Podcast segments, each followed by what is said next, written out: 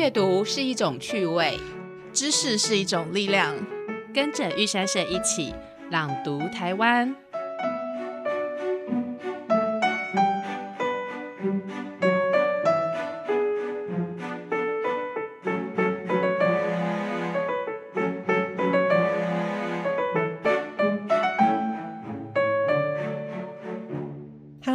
欢迎来到朗读台湾，一起登上阅读的玉山。我是今天的主持人星云，这是由玉山社出版公司所开设的 Podcast 节目。那么今天的单元呢是玉山社之友，我们请到的节目来宾是青田七六的文化长，台北漫步的作者水瓶子。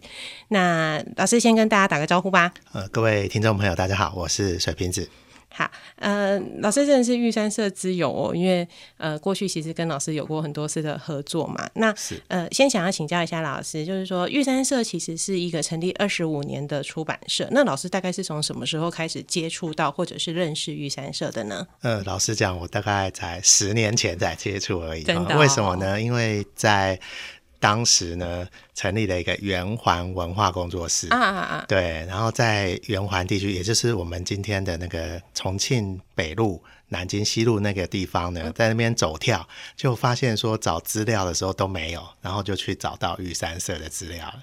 哇塞！所以老师其实是很晚进才认识玉山社，这样算起来，搞不好我认识玉山社时间还比老师早。对，那玉山社其实我比较认识的其实是像彭明敏教授。或者是这些呃讲当时台湾民主运动的一些前辈的书。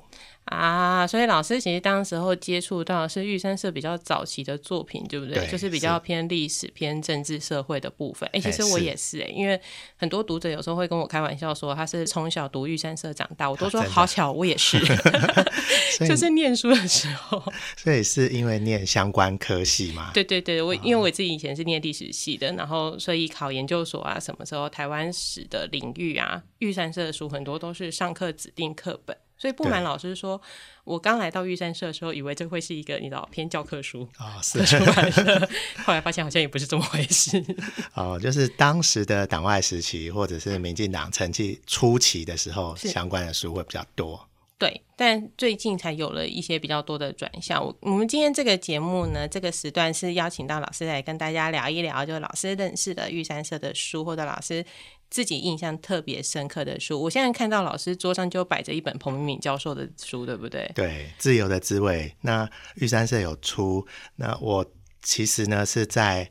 因为在经营青田七六的关系，青田七六靠近青田街跟温州街那附近。那彭明敏教授呢，以前居住在那一边。那我当时其实每次看相关的议题，都会觉得比较严肃。可是看完了他的《自由的滋味》，我发现其实是非常轻松，而且他的情节比电影还要精彩。对我，我记得，呃，其实彭教授还有另外一本书是《逃亡》嘛。我自己读《逃亡》的时候，真的有一种心跳加速的感觉，就是他到底会不会被抓到啊？对，是的，就呃没有剧透，就对我我那时候看到一半，想直接翻到后面，结果后面算比较严肃一点，就是在瑞典，在国外的事情，只有中间的那一段其实形容的很快，我觉得可能彭明宇教授不愿意把。太多的细节铺露出来，可能会害到别人。这样好像是，其实，呃，我们曾经问过彭教授这件事，他说他那时候出《自由的滋味》的时候，不太敢把细节讲出来，原因是《自由的滋味》出版时间比较早，他很怕就是那些人会被波及。那后来是等到相对开放了之后啊，他才开始写《逃亡》，但我们还是觉得他保留了一些。对，不能具体说的情 节。那我其中最感动的一件事，就是他在逃亡前，呃，回去找他的妈妈，到高雄去的时候，就他母亲。呃，看出他的心事，可是他又不敢实质跟母亲报告说他要逃亡了，所以母亲就说你要相信主哦。我看到这一段，我觉得呃，那个母亲跟儿子的这种感情，在那个时代，其实我觉得很难很难，呃，写的非常的清楚。我印象很深刻，《自由的滋味》里面有一段是他那时候。一开始的时候，他妈妈很担心他会自杀，好，对，所以他妈妈就一直不停的跟他对话，然后要他多祷告，要相信主那一段，就是他很怕他会自杀。那后来才意识到他可能不是走这条这条路，而是选择别的方向，这样是就觉得哇，妈妈的第六感真的很 很强烈。那另外，其实还有一段，其实这是我在殷海光的太太她的日记中看到的。哦，殷海光其实居住在的地区跟彭明敏教授就隔一个巷子而已。对，那我那时候就在想说，为什么我们出版社的书？对于彭明宇教授他的周边交友的情况都没有描述出来，然后我去看殷海光也没有描述出来哦，甚至是他的邻居台进农也没有描述出来哦，那我就非常好奇，结果他的太太。后来有讲说，他在街头巷尾看到彭敏敏教授的太太的时候，他不敢点头，然后只是一个眼神交汇，内心就觉得非常的温暖。哦，这件事我也是深受感动，因为当时白色恐怖期间，我们现在可能都无法探知说当时的人呃受到监控是什么样的心情的。哦，那这这点我也是觉得，呃呃，不是这一本书啦，就是在殷海光。教授的太太，好，他上面的描述。这样说的话，那个时候，呃，监控彭教授的特务们其实蛮省事的，因为那条巷子可以一口气监测很多户。对，就除了当时台进农觉得说，哎，是不是又要来监控他的哈？因为曾经在战争前结束前，他在中国大陆的时候也备受监视，而且台进农他的前任的。教授就是中文系教授乔大壮回去自杀了，然后乔大壮的前一任呢许寿裳教授，呃，不知道是被暗杀还是被小偷杀死，哈，所以这部分我觉得也只有透过阅读可以了解以前这些教授这些学者承受到什么样的心情。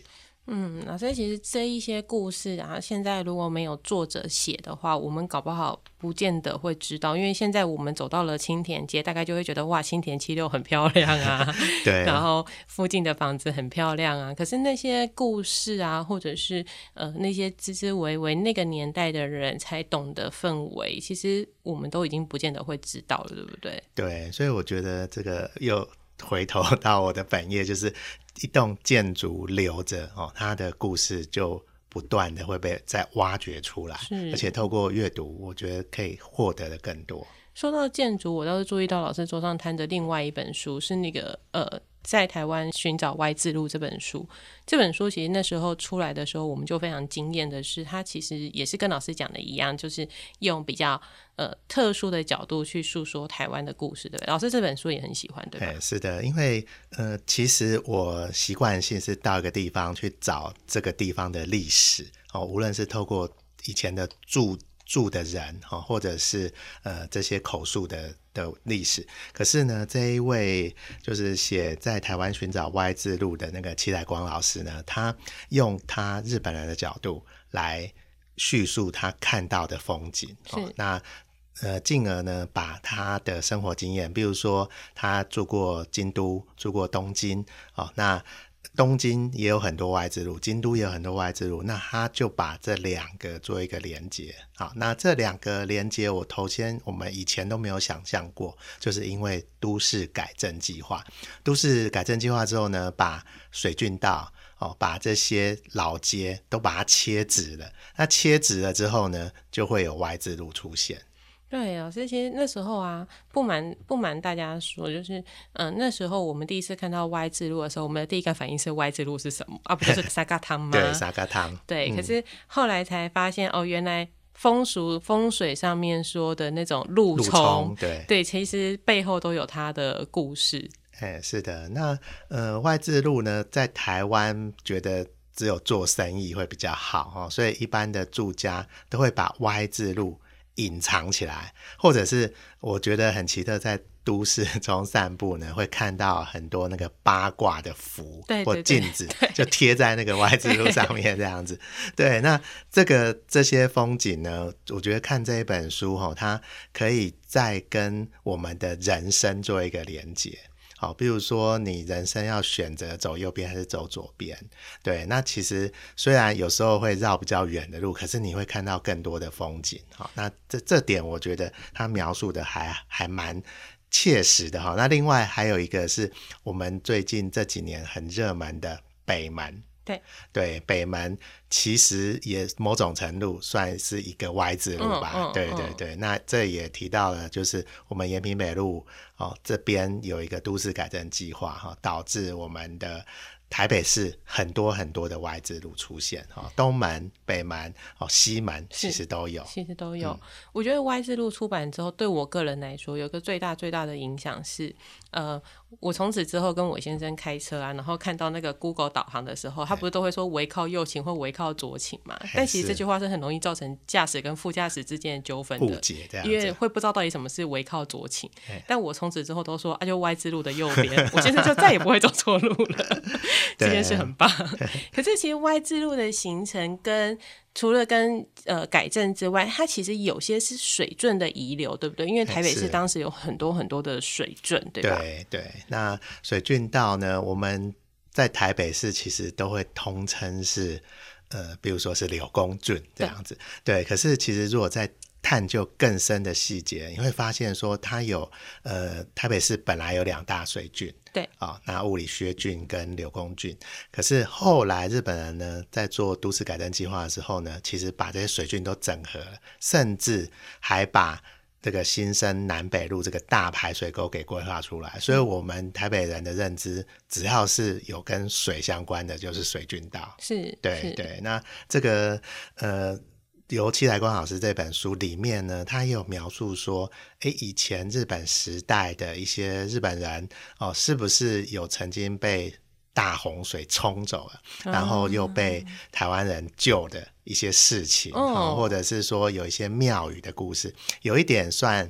地方传说，所以我觉得蛮惊讶，说一个来台湾生活大概十十年的那个老师，居然可以去这么细微的观察这个在地的文化。对，而且这样对读者来说就会呃，可能会比较有印象的，大概。近年跟我们比较有关系的水圳，大概就会是我们大家都开玩笑的那个呃台风时候的忠孝东路河。但原来 除了忠孝东路河之外，其实新生南路也曾经是个大排水沟，这就会回到水郡史的部分了，对不对？是，对。那我当时在规划一条导览路线，就是刘公郡的散步。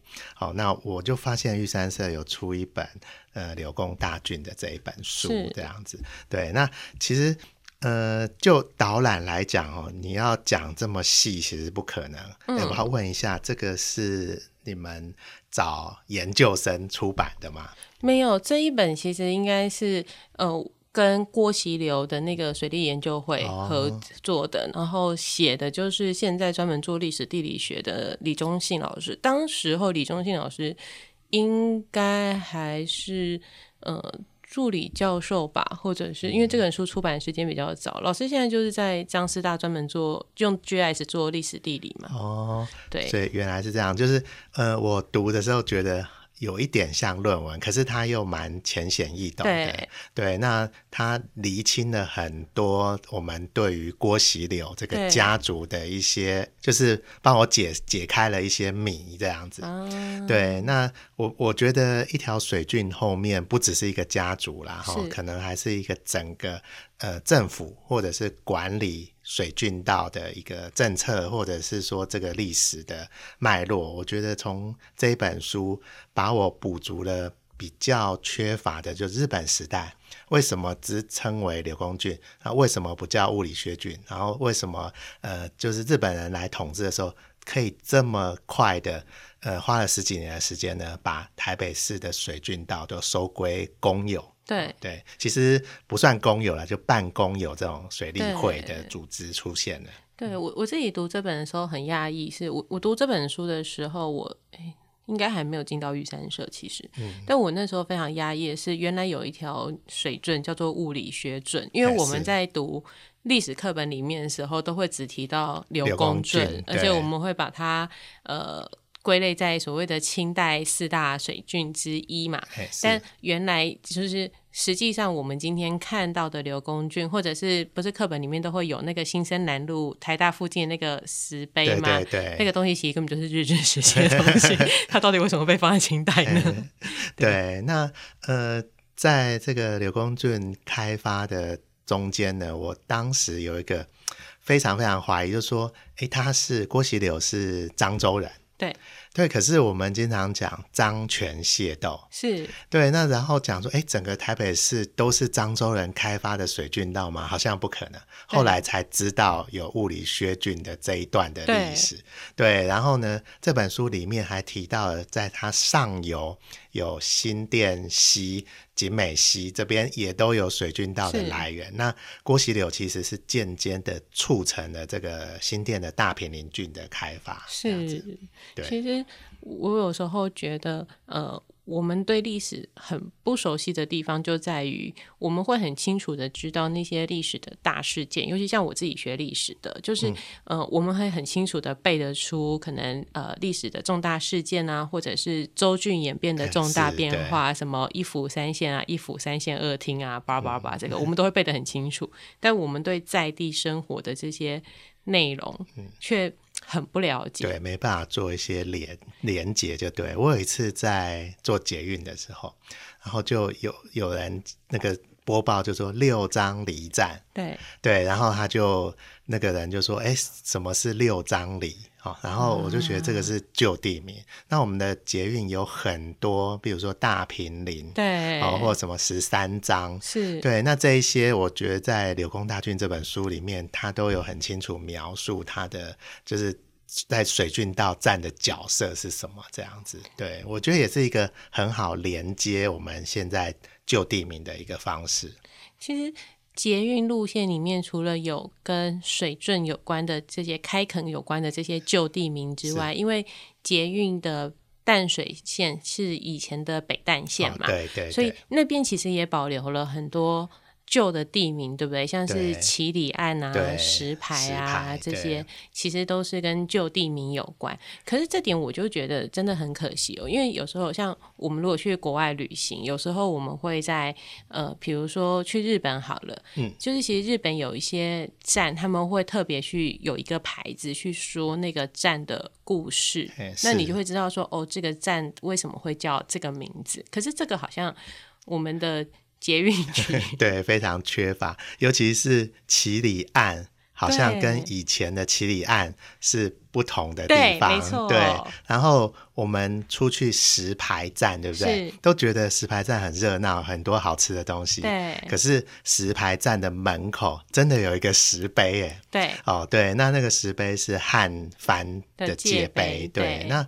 原来的地方是不是在那里？我不知道。然后，可是我有一次导览，然后在那边集合，然后住在那边的人第一次发现他们家那边有一个石碑这样子。对，而且地名就叫石牌。对啊，大家都没有想过为什么吗？对啊，都没有没有。所以我觉得这个呃，我们就地名哈，有时候我们会觉得是不好的。为什么？因为。叫什么皮什么皮的，是，对，通常都是低洼的地方。对，那那个房地产业者就会觉得要把那个名字改掉，不要称什么皮什么皮这样子。对，然后呃，有很多像我家前一阵子呃军工路改名叫和平东路了。呃，军工路改名了吗？对对对，已经叫和平东路了这样子，所以我就。会不知道说以前是叫军工路了哈，那头先呢，我还以为说，哎，以前我们家附近有这个军区军营，那军工路的来由是不是因为是军营叫军工路？后来我回去查历史，发现不是，哎，它以前古地名就是叫军工，可能是念音，那日本人来统治的时候把它雅化。啊，对，可能念音不太好听，然后他就把它写成军工这样子，对。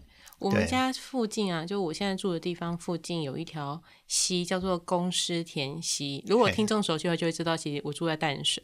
那我们那时候刚搬来的时候呢，就是我家人还在讨论说，为什么那条溪叫公司田溪？我说那一定跟荷兰东印度有关系。哦，真的。然后我我爸还不相信，就上网查维基之后说，哦，你是对的，它真的是荷兰东印度公司。哎，就是其实还是有很多地名的历史是藏身在我们的日常生活当中的，对不对？可是有一些东西是我觉得很可惜的是，呃，它。他可能我们现在看得到的这些，不管是公司填系还是实牌，我们都还有迹可循。但我觉得最可惜的是，有一些东西它已经几乎没有脉络了，就是它只剩下一点点的线索可以去让我们找到。像是我现在就注意到老师手上拿着另外一本，就是我自己在玉山社非常爱的一本书，叫做《台湾世界电车梦》。这本书就是属于那种已经完全没有脉络，可以在日常生活当中找到的日常的历史，对不对？是，其实这个这本书我也很惊讶，就是说，哎。我们以前我们去日本的小的城镇哦，就二级以下的城市，比如说广岛，对哦，长崎。哦，这一类的市区都有路面电车。对对，那我就想说，我当时也想说，哎，为什么我们台北没有路面电车？对。那如果说是算早一点，那个北淡线或者是呃新店支线哦，这两个淡水支线跟新店支线这两个勉强的可以称为路面电车吧。可是它的轨距又是标准跟纵贯线一样的哦，也就是日本当时在建纵贯线还有这些支线。的时候有规定说一定要用一样的轨距，对。那路面电车呢，我们就想象好像是比较像高雄现在的这个轻轨的这样的感觉，对。那没想到台北市居然当时有规划两条路面电车，对。而且我看到就是启正给我们的资料上面才发现说，哎，其实那个时候是连。呃，票价什么都已经规定好了，但很好玩的事情是，呃，它也是一个社会舆论之战的结果，因为当时候日本政府想盖，但是呃，蒋渭水、台湾民众党他们。呃，日治时期的台湾民众党是要特别描述一下，很怕大家误会。现在好，就是呃，他们那时候有过很大的一个讨论跟争论，所以最后才放弃了这个路面电车的规划。对，那我觉得必须回到当时代，然后一九三年代是全球经济都不好，尤其是像我们日月潭的水利发电所也盖了十几年。哦，到一九三七年的样子才盖好，是哦，所以那阵子其实财政是非常困难的，哦，所以我觉得蒋渭水提出说。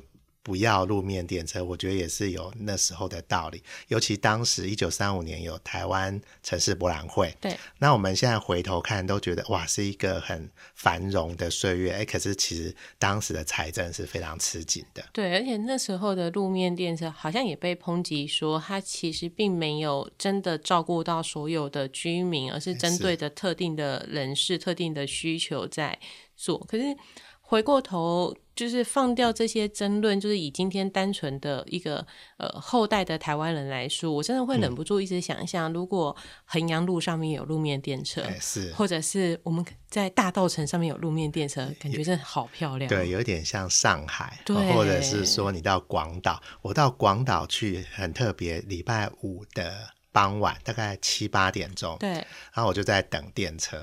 哎，我就发现有一个很特别的电车开进来了，然后所有上班族下班的时候都这个要预定哦，然后上面变成啤酒有有有，我也遇过它。对对，然后我就发现这个路面电车的这个站不是每站都停哦，然后然后好像是开始然后结束是同一个地方，对，所以我我那时候很想上去，他说要要预约才可以上去这样。我在广岛的时候真的。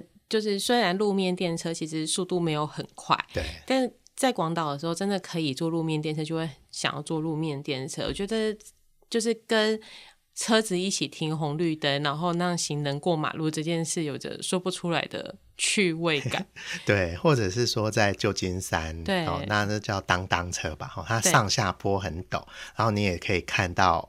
那个外面的车子跟你一起在开这样子，对我觉得那个趣味感其实蛮强的。不过，嗯，所以在这本书里面，其实启正做了一个我自己觉得最有趣的做法，是他虚拟了一个人，那这个人在搭路面电车去旅游，然后去叙述他如果坐路面电车的时候，他会遇到什么样的情节，或者是他会见证到什么样的呃。城市的景观，就是当时的街景是怎样？对对对对，对我看这个封面上面就有一个齿科医院啊。是，那其实当时的大道城、保安街或者是圆环附近哦，甚至到了天水路、长安西路，这整个其实在金店面全部都是诊所、医院。今天讲诊所啦，当时都是讲医院。是，好，那我其实 比较。比较奇怪一点，就是我看到蒋渭水的大安医院是好的老照片。那我们今天现在大安医院已经变成一个医美门市了嘛？大家可以进去里面看到一个复刻版的原来大安医院的长的样子，一个模型。对。然后我就对着照片说：“哎，中间有缺一点东西哦。”好，那那个招牌就是花柳科。哦，这个性病、淋病，哈，那大安医院也有治疗这种病，那可是他没有把这个给复刻出来。哎，其实花柳科的存在，某个程度上面，它也反映了一个历史的变化，就是在大道城过去曾经有过所谓的风月场所，对不对？是，对，对，有很多艺旦，对，然后呃，当时一九三零年代呢，很流行咖啡馆，是，好，那因为。咖啡馆的经济不好嘛，所以消费大家都比较低，所以艺旦就没办法生存，所以他们纷纷转业去当咖啡馆的女服务生。这个老师好像就要跟大家解释一下，艺旦比较像是所谓的卖艺不卖身，就是他会唱歌，会会拉胡琴，这个音乐的的，或者是吟诗作对，其实是从小训练的。但是咖啡馆，我没记错的话，就比较像是呃，我们今天所谓的有点像酒家这样子的适应生，对不对？就是所谓的小框大框这样的的呃。服女服务生对不对？对，或者是今天经常去这个酒处小姐哦，你去啤酒屋或者是去热炒店，就会有酒处小姐帮你端菜。其实他们是销售是酒业了。哈。那当时的这个艺旦或者是女几哦，其实都。不太相同然后在刚好在那个时空背景，一九三零年代那个时空背景出现，因为当时已经快战争了，然后大家普遍经济上都不好哦，然后再来就是总督府会规定说这个咖啡馆的营业时间，或者是限缩他们的营业项目，所以他们纷纷的走入地下，就变成了这种酒家酒店的文化出现了。嗯，老师那个。这样的内容在呃，除了我现在看到老师手边的《台湾艺旦风华》里面有提到之外，呃，我没有记错的话，老师也曾经讲过那个黑美人大酒家的变化，对不对？对，这个还蛮有趣的。就是最早最早，黑美人大酒家位于今天的延平北跟南京西这个路口。好，那我们今天到那路口有一家咖啡馆，哦，它也是两层楼的建筑。最早最早，一九三。零年代呢是维特咖啡馆，对，哦，这个维特取自于少年维特的烦恼，嗯，哦，那非常具有一个文化沙龙意象的咖啡馆存在，而且呃会有放石膏雕像，哦，会办沙龙展或画展、摄影展之类。可是好景不长，他生意不太好，所以他就去跟总督府申请了酒牌。转型成为酒家，所以就变成在总督府资料看到是维特酒家。嗯，好，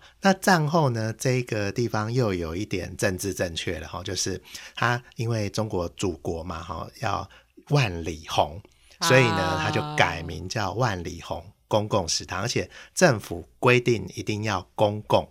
啊，又不能是私有的酒家，对，就是叫公共食堂。这个扛棒目前在古迹修复中还复原在那边，所以大家可以看到。可是呢，又好景不长了。这个红，好景不长。对对对，这个红就是红卫兵的意思。哦，那又政治不正确，对，又再度政治不正确。对，所以他就改名叫万里公共食堂。哎，公共也拿掉了，叫万里食堂。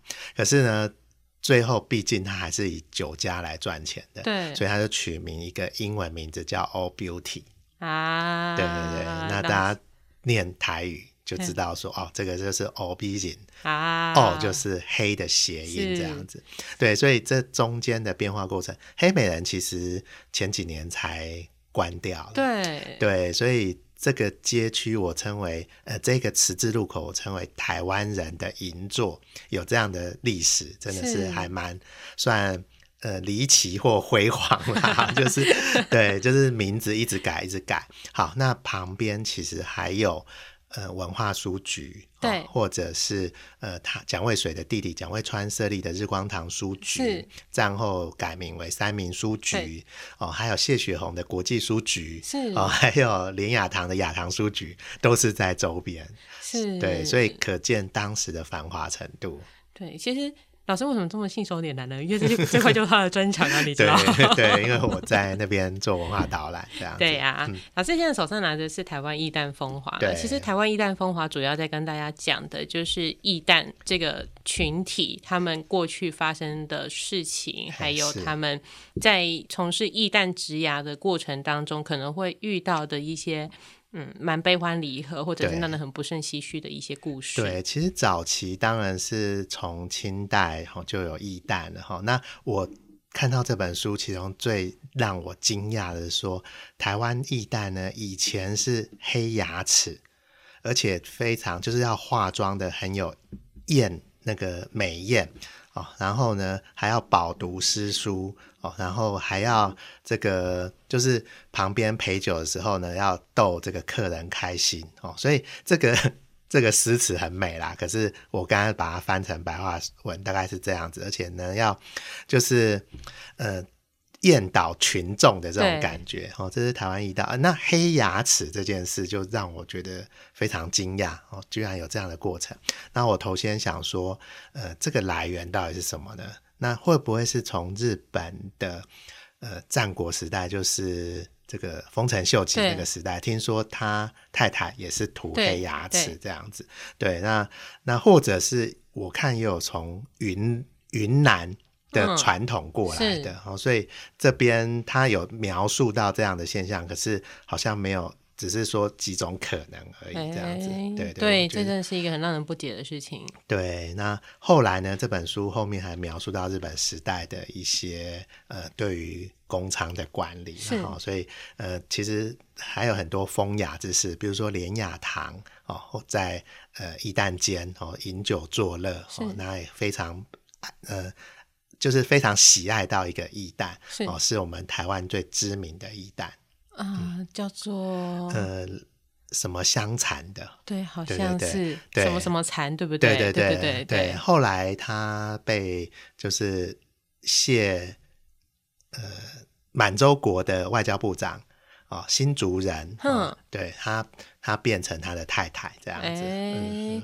其实老师真的很信手拈来各种故事哦，尤其是你可以从读者如果听到现在，大概可以感受到，就是老师对于很多导览的情节真的很信手拈来。其实呢，刚刚说老师是玉山社之友，但是老师其实也是我们出版的。一本书的作者叫做《台北漫步》，哎老师，《是台北漫步》这本书最有趣的地方，应该在于读者可以跟着走，对不对？对，那跟刚才那个台湾世界电车梦一样，我我其中有一章我印象最深刻，我花了很多心思去复原一八九五年的台北城的状况。是哦，那一八九五年刚好日军来哦，来就是带军前来，哦，在这个北门到底是怎么样的景象？是，哦，甚至到了一九三五年台湾博览会是什么样的景象？那这两个时段呢，其实是我觉得最多书本或者是报章杂志描述的景象。可是我们没有从说从